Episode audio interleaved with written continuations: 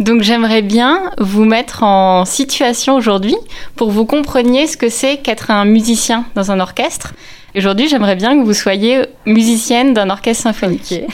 Nous sommes à Gaillard, en France, aux portes de Genève, dans le cabinet de Céline Buissou, ergothérapeute spécialisée dans l'appareillage et la rééducation du membre supérieur et du musicien. Choisissez un instrument, ce que vous voulez. La flûte traversière, le violon. Je vais vous mettre en situation, dans les gestes notamment des musiciens. L'idée de Céline, c'est de nous faire ressentir, tout du moins approcher ce sur quoi on enquête depuis plusieurs mois, la douleur.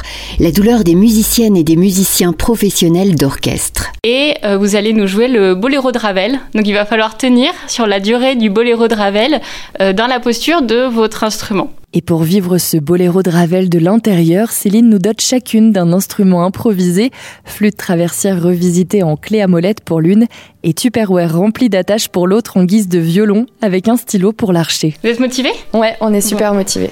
Donc le boléro, c'est vraiment un, un, morceau qui est très très répétitif, avec le même rythme qui s'accélère de plus en plus, avec euh, au fur et à mesure des instruments qui vont continuer à jouer, notamment les cordes, et des instruments solistes comme la flûte qui va intervenir aussi.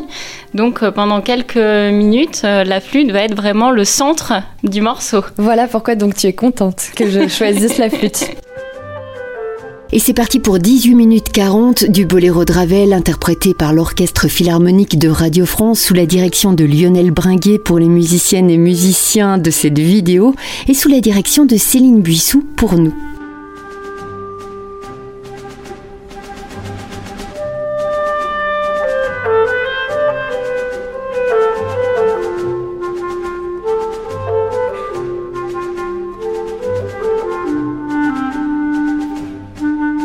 Les épaules se baissent, les mains ne savent plus comment se positionner, les jambes non plus. On a mal dans les omoplates, dans le bas du dos, dans les épaules. Nos instruments nous paraissent lourds, notre corps essaie de compenser. On souffre, on souffle, on rigole aussi, mais surtout on comprend, on apprend de l'intérieur. Mais ce qui est intéressant, c'est que finalement, le point que vous soulignez toutes les deux, c'est plutôt les épaules et les omoplates. C'est pas la main. Donc, en fait, la main est euh, presque la victime collatérale, quoi. Enfin, c'est plutôt le contraire, parce que la main, elle a toute l'attention. Elle a toute l'attention du musicien, toute l'attention du public, toute l'attention mmh. des thérapeutes. Mais en fait, les épaules et le dos et les omoplates, c'est eux les victimes collatérales, mmh. parce que c'est souvent eux qu'on oublie. Et vous voyez que c'est vraiment cette partie du corps, vraiment le haut du dos et le début du bras qui est fondamental. Et c'est vraiment le fondement, la base du bras en fait. C'est vraiment l'omoplate, l'épaule et c'est tout ce, toute cette ceinture scapulaire en fait qu'on appelle ceinture scapulaire qui, euh, qui, qui soutient en fait jusqu'au bout du doigt.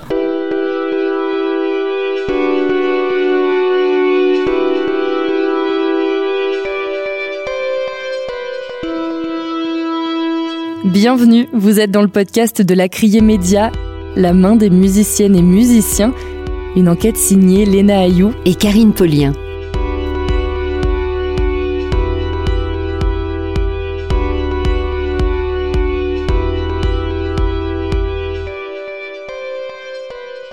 Je m'appelle Céline Bouissou, je suis ergothérapeute spécialisée dans le membre supérieur et notamment la rééducation et l'appareillage de la main.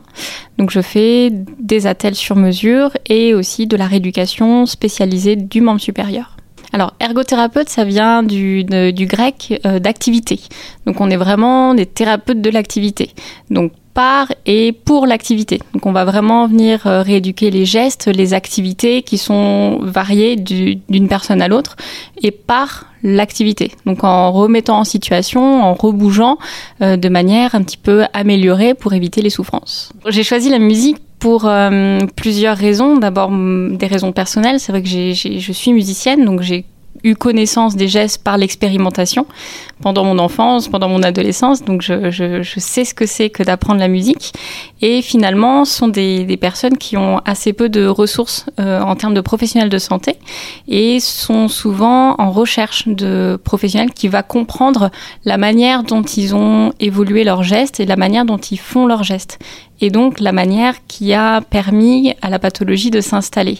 Donc c'est vrai qu'il y a assez peu de professionnels qui connaissent ces contraintes et euh, je me suis dit que c'était intéressant d'orienter justement d'allier mon métier d'activité à leur activité en particulier.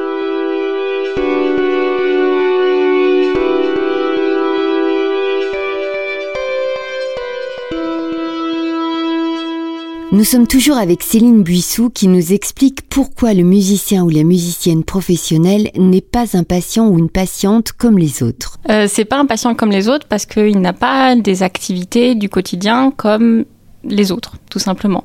Donc il va avoir des gestes euh, répétés, il va avoir une exigence aussi dans la qualité du son, dans la, la finesse du geste, qui est extrême en fait, qui est vraiment poussée euh, dans la finesse, dans la force, dans l'endurance pour produire de la musique et ce qui fait que euh, on ne retrouve ça dans aucune autre activité que la musique et que chez le musicien professionnel ou le musicien qui n'exerce pas. Mais c'est vrai que ce sont des gestes qu'on va retrouver chez des musiciens qu'on ne peut retrouver chez personne d'autre. En fait, quel est le rôle de la main dans le corps des musiciens? Alors souvent, en étant spécialisé de la main, je traite très peu la main. Finalement, il y a beaucoup de cristallisation se font et beaucoup de douleurs se font au niveau de la main, mais le problème est souvent ailleurs, et souvent au niveau du coude, au niveau de l'épaule, au niveau de l'omoplate, du dos. Et finalement, la main, c'est rare quand elle est blessée. Euh, c'est souvent le corps dans sa globalité qui est souffrant, mais la main est très rarement blessée parce qu'elle est extrêmement forte, elle est extrêmement vive. Il y a énormément d'articulations, de muscles qui font que la main, elle est rarement euh, en cause initiale.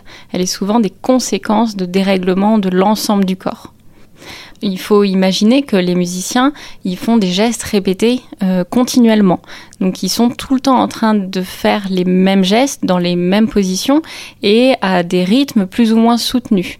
Et forcément, si une partie euh, du bras se dérègle, tout le reste va compenser et la finalité, ça reste quand même la main. C'est la main qui termine le geste, qui élabore le geste dans sa globalité, dans sa finalité. Et souvent, c'est pour ça que c'est elle qui souffre. C'est la main qui est souvent la, conséquence du dérèglement, mais que finalement, le dérèglement, il vient de bien plus haut en général et que tout le bras, tout le membre supérieur est, est en cause. Et que c'est la main qui vient finaliser, donc elle souffre un petit peu plus facilement, mais que finalement, la rééducation, elle consiste à justement ne pas s'occuper de la main, mais de tout le reste.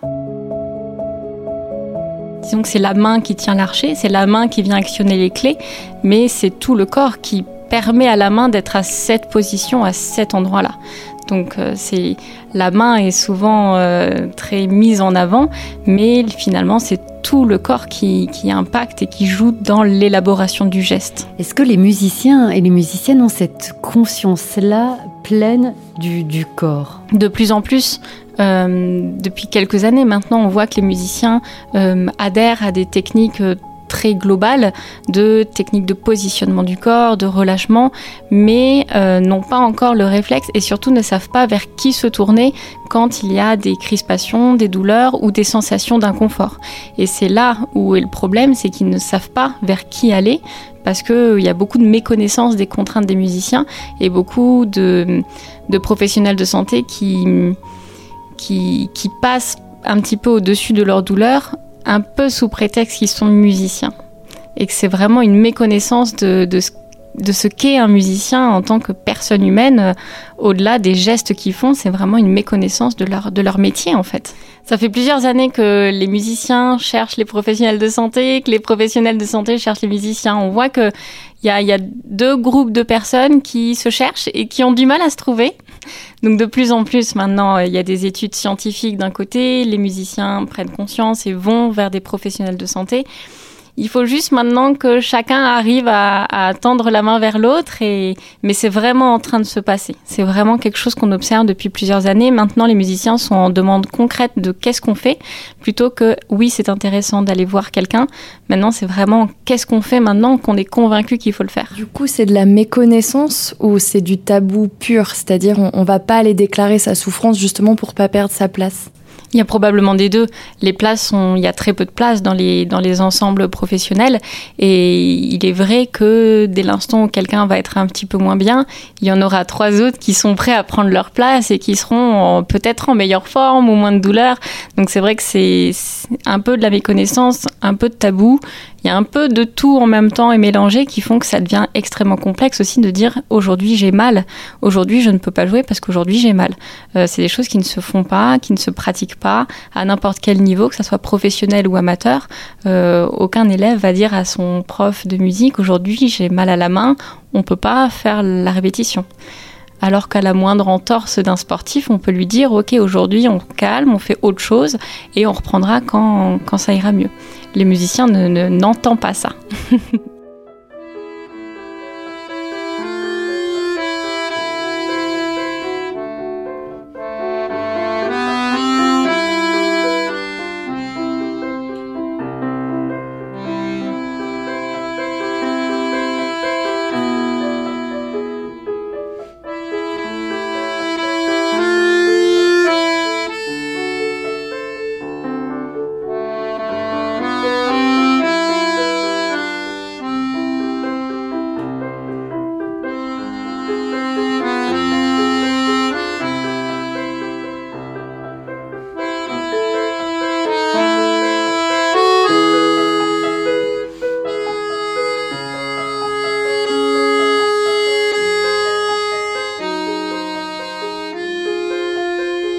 Nous sommes dans le cabinet d'ergothérapie de Céline Buissou où nous rencontrons Théo et Patrick. Bonjour, donc euh, je me présente, voilà, je m'appelle Théo, euh, j'ai 21 ans, donc je suis accordéoniste, euh, j'habite en Haute-Savoie et j'étudie du coup au conservatoire à la Haute École de Musique de Lausanne depuis maintenant 3 ans, actuellement du coup en troisième année de bachelor.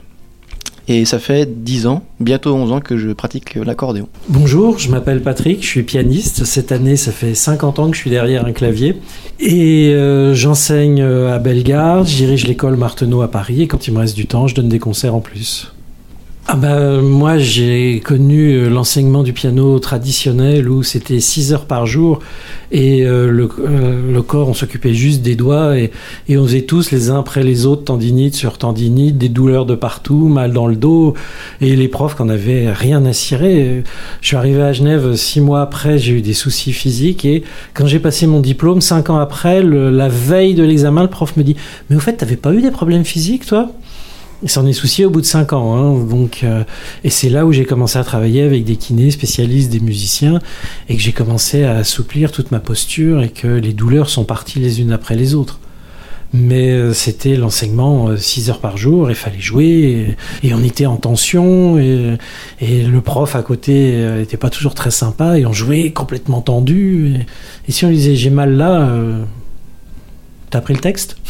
Qu'est-ce qui vous, vous tendez particulièrement dans cette atmosphère-là? Bah, Effectivement, les places sont chères. Donc quand on, est, euh, quand on arrive au concours et qu'il y a 100 inscrits et qu'ils en prennent 5, euh, déjà il y, y, a la pression. dès qu'on en met une à côté, on se dit... Je, je, perds une chance de plus. Et les profs qu'on avait autrefois n'étaient pas forcément très encourageants. Euh, moi, mon prof, je tairais dans quel conservatoire et comment il s'appelait. J'en avais un qui était capable de nous écouter jouer en audition, et puis quand on sortait, il, nous disait Et tu crois qu'un jour tu sauras jouer correctement? Il y, avait la peur du jugement. Euh, moi, j'ai eu la partition qui a traversé les airs, euh, et le prof qui dit Bah écoute, tu peux suivre ta partition et rentrer chez toi. Euh, il n'y avait pas vraiment de bienveillance. Donc là, déjà, on commence à jouer. Et, dès qu'on en met une à côté, on se dit Ah, oh, une autre de plus. Ah. Puis après, quand on écoute les concertistes en concert, on fait Bah, il en met aussi à côté, lui. Puis on lui dit rien. Donc il y a déjà toute cette tension-là. Euh. Et puis, bah, comme il faut fournir des efforts et des efforts, on se tend, on, on arrive, on se sent pas forcément prêt, donc on joue avec une respiration très courte et. Euh, et, les tensions s'accumulent et on s'en rend pas compte. Puis ben, un jour, on dit Tiens, c'est marrant, j'ai mal dans le coude là. Ah, puis j'ai mal là. Et quand on en parle aux profs, comme ils n'ont jamais eu euh, cette éducation, bah, ils nous écoutent pas et c'est Allez, vas-y, joue, je t'écoute. Ça vient de là.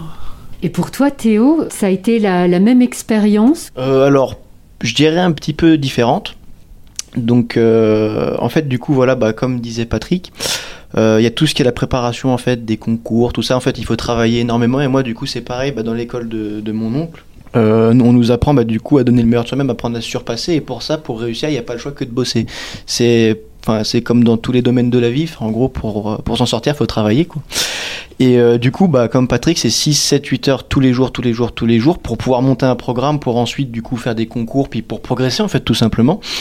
Et euh, pour devenir ensuite, du coup, concertiste, quand on aspire, du coup, à devenir concertiste. Et ce qui fait que, bah, des fois, en fait, on travaille tellement qu'on pense pas spécialement, en fait, euh, au corps, on pense juste à la musique. Et en fait, on veut tellement, tellement euh, exceller en fait dans la musique qu'on en oublie un peu le corps. Ce qui fait que, bah, du coup, en plus, comme disait Patrick, avec le stress, du coup, euh, l'exigence qu'on se met déjà à soi-même et que des fois euh, les profs autour, bah, nous mettent, mais parce qu'ils veulent qu'on s'en sorte, qu'on réussisse, quoi.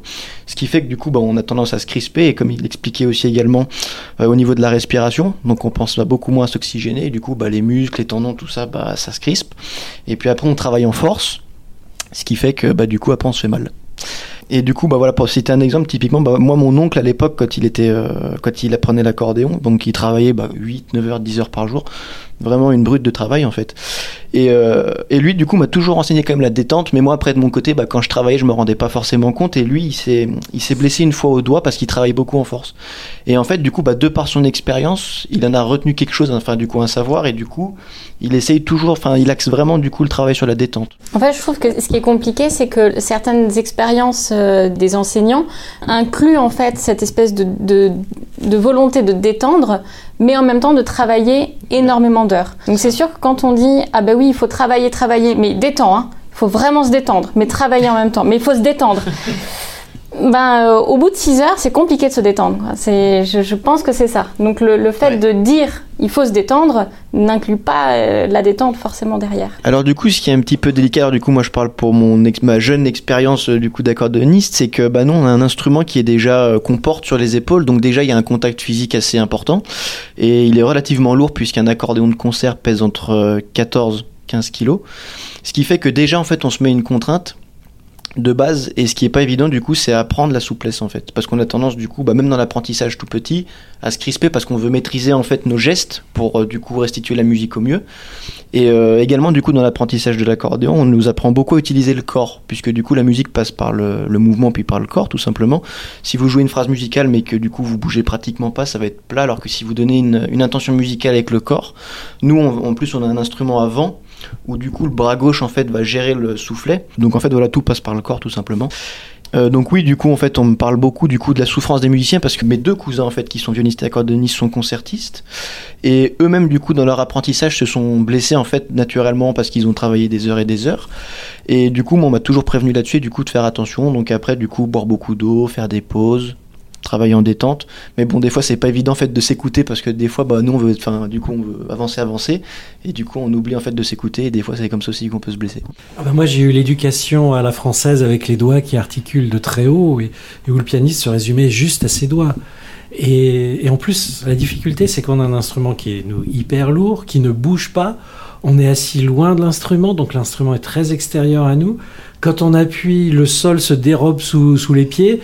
Euh, il faut arriver à trouver l'équilibre sur le clavier, arriver à jouer en étant détendu tout en restant très tonique. Et, ça, on, on nous l'apprend pas tellement au conservatoire. Enfin, dans mes années d'apprentissage, non, on nous disait le doigt pour qu'il s'abaisse, faut déjà qu'il se relève. Et, euh, et ça, évidemment, bah, au bout d'un certain temps, ça crée des grosses tensions de partout. Est-ce que toi, tu as observé une, une progression par rapport à ton début et aujourd'hui, justement, sur cet apprentissage du musicien par rapport à son instrument, par rapport à son corps? Ah bah oui, moi j'ai vu toute l'évolution euh, que j'ai pu faire. Plus je travaille euh, en détente, euh, plus mes possibilités techniques grandissent alors que j'avance en âge et que quand j'étais au conservatoire, on nous disait si à 25 ans t'as pas atteint ton maximum, tu ne l'atteindras jamais. À 56 maintenant, je me rends compte que j'arrive encore à augmenter mes possibilités techniques et je forme les profs de piano à l'école Marteneau et je commence jamais un cours de piano euh, assis à côté de l'élève en lui disant vas-y je t'écoute. Ça c'est pour moi c'est juste impensable. Les, les marteneaux se sont beaucoup ont beaucoup travaillé dans les années 40-50 avec des kinés. Et donc déjà on commence euh, un élève qui arrive on va commencer par se masser les mains. On va se poser tranquillement la main dans le clavier par une, improvisation légère qu'on va faire à deux pour déjà pas se sentir tout seul, écouter. Et quand je sens que l'élève, il est vraiment tranquillement dans le clavier, que la respiration est tranquille, qu'il est en accord avec sa respiration, qu'il a le contact avec le clavier, à ce moment-là, je vais lui dire, alors, qu'est-ce que tu vas me jouer aujourd'hui? Mais euh, et puis avec la possibilité aussi, s'il n'est pas content de ce qu'il a fait, de refaire une deuxième fois. Ce qui est assez impensable, euh, ce qui était, ce qui était totalement impensable au conservatoire. C'était on joue une fois et le verdict tombait très froidement après. Si je vois que l'élève il se sent pas à l'aise, je lui dis tu veux recommencer? Euh, donc déjà mes étudiants ils sont quand même plus tranquilles, ils savent que et je vais faire comme ils font dans les pays anglo-saxons, je vais faire des commentaires positifs. Ce qui n'empêche pas de dire de temps en temps que on est loin du compte. Mais euh, je vais jamais euh, m'asseoir et un élève arriver à 9h du matin en lui disant Vas-y, je t'écoute, et il attaque son étude de Chopin à froid comme ça. Ça me paraît totalement impensable. Je travaille avec des danseurs. Quand je vois le temps qu'il faut pour qu'ils commencent à bouger un petit doigt, un bout d'épaule. Euh, Jamais un danseur, ça leur viendra à l'idée de commencer euh, tout de suite à attaquer le ballet en arrivant à 9h le matin. Ils commencent pas. Il leur faut du temps pour s'échauffer. et donc, je reprends ça pour mes élèves pianistes.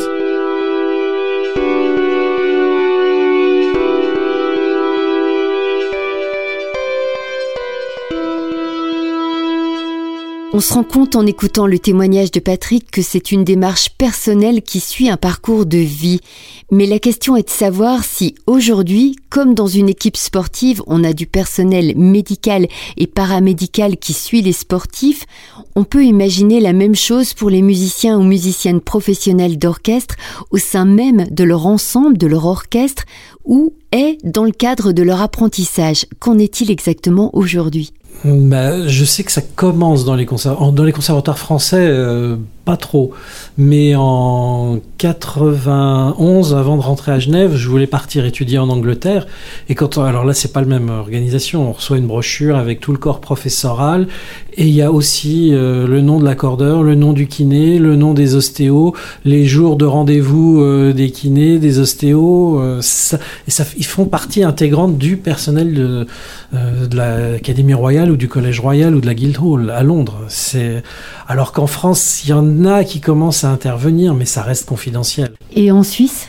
Alors du coup, oui, moi qui étudie du coup au conservatoire à Lausanne, du coup depuis, enfin, je sais que en tout cas au moins depuis cette année, parce que j'en ai entendu parler seulement cette année, qu'ils ont commencé à mettre en place du coup euh, des, des séances justement, beaucoup de sophrologie, euh, de la kinésithérapie, des ostéopathes. Mais oui, du coup, voilà, ils commencent à s'intéresser en tout cas. Alors après, ça fait pas longtemps que j'y suis, donc je peux pas dire exactement depuis quand ils s'y intéressent. Mais oui, du coup, euh, euh, ça commence gentiment en tout cas à se mettre en place. Après, je pense que la démarche, elle est aussi surtout personnelle. Donc on, on en entend beaucoup parler, il y a beaucoup de musiciens quand on parle entre nous des fois euh, dans les pauses, où on se dit tiens là j'ai mal ici, comment tu fais tel exercice, tout ça. Puis après c'est un petit peu de fil en aiguille qu'on se dit ah bah tiens tu peux aller voir tel spécialiste, tel telle personne ou quoi pour tes problèmes, tout ça.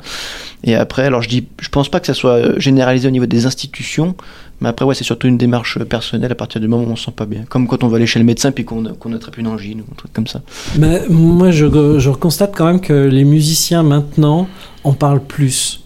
On, on, ose plus dire oh là là purée j'ai mal dans le coude là non ça ça je fais pas tel morceau moi j'ai un copain accompagnateur qui en ayant travaillé euh, le roi des aulnes de Schubert, euh, euh, s'est déclenché une tendinite et maintenant si un chanteur lui dit je veux faire ça, il dit non.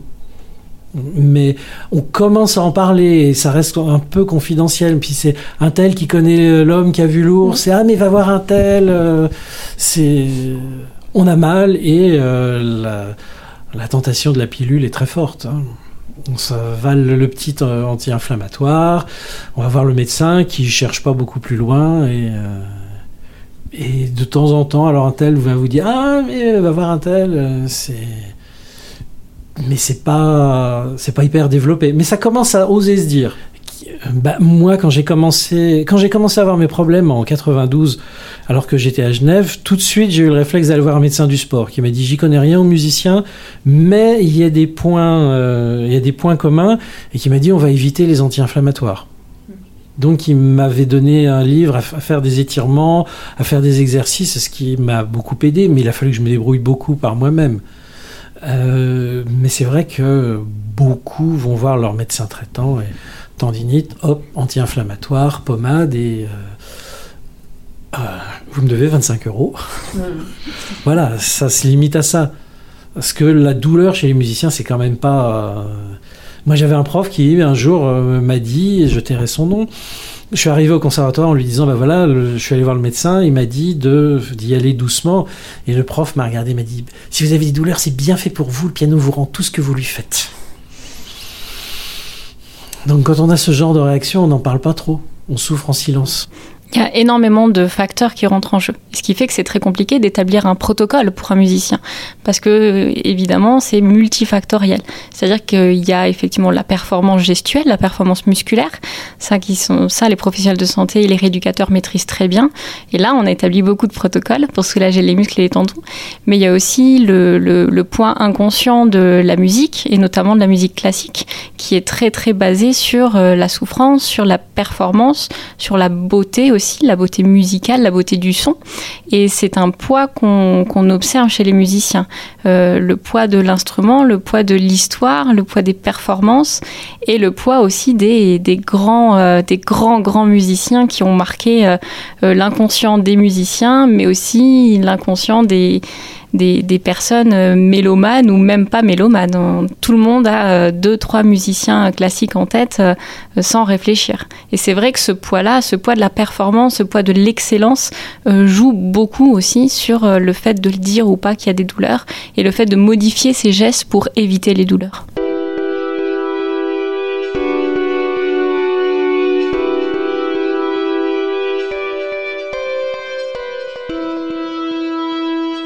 La main des musiciennes et musiciens, un podcast Lacrier Média à écouter sur toutes les plateformes audio. Une enquête réalisée par Léna Ayou et Karine Paulien avec l'aide de Céline Buissou, ergothérapeute spécialisée dans l'appareillage et la rééducation du membre supérieur et du musicien.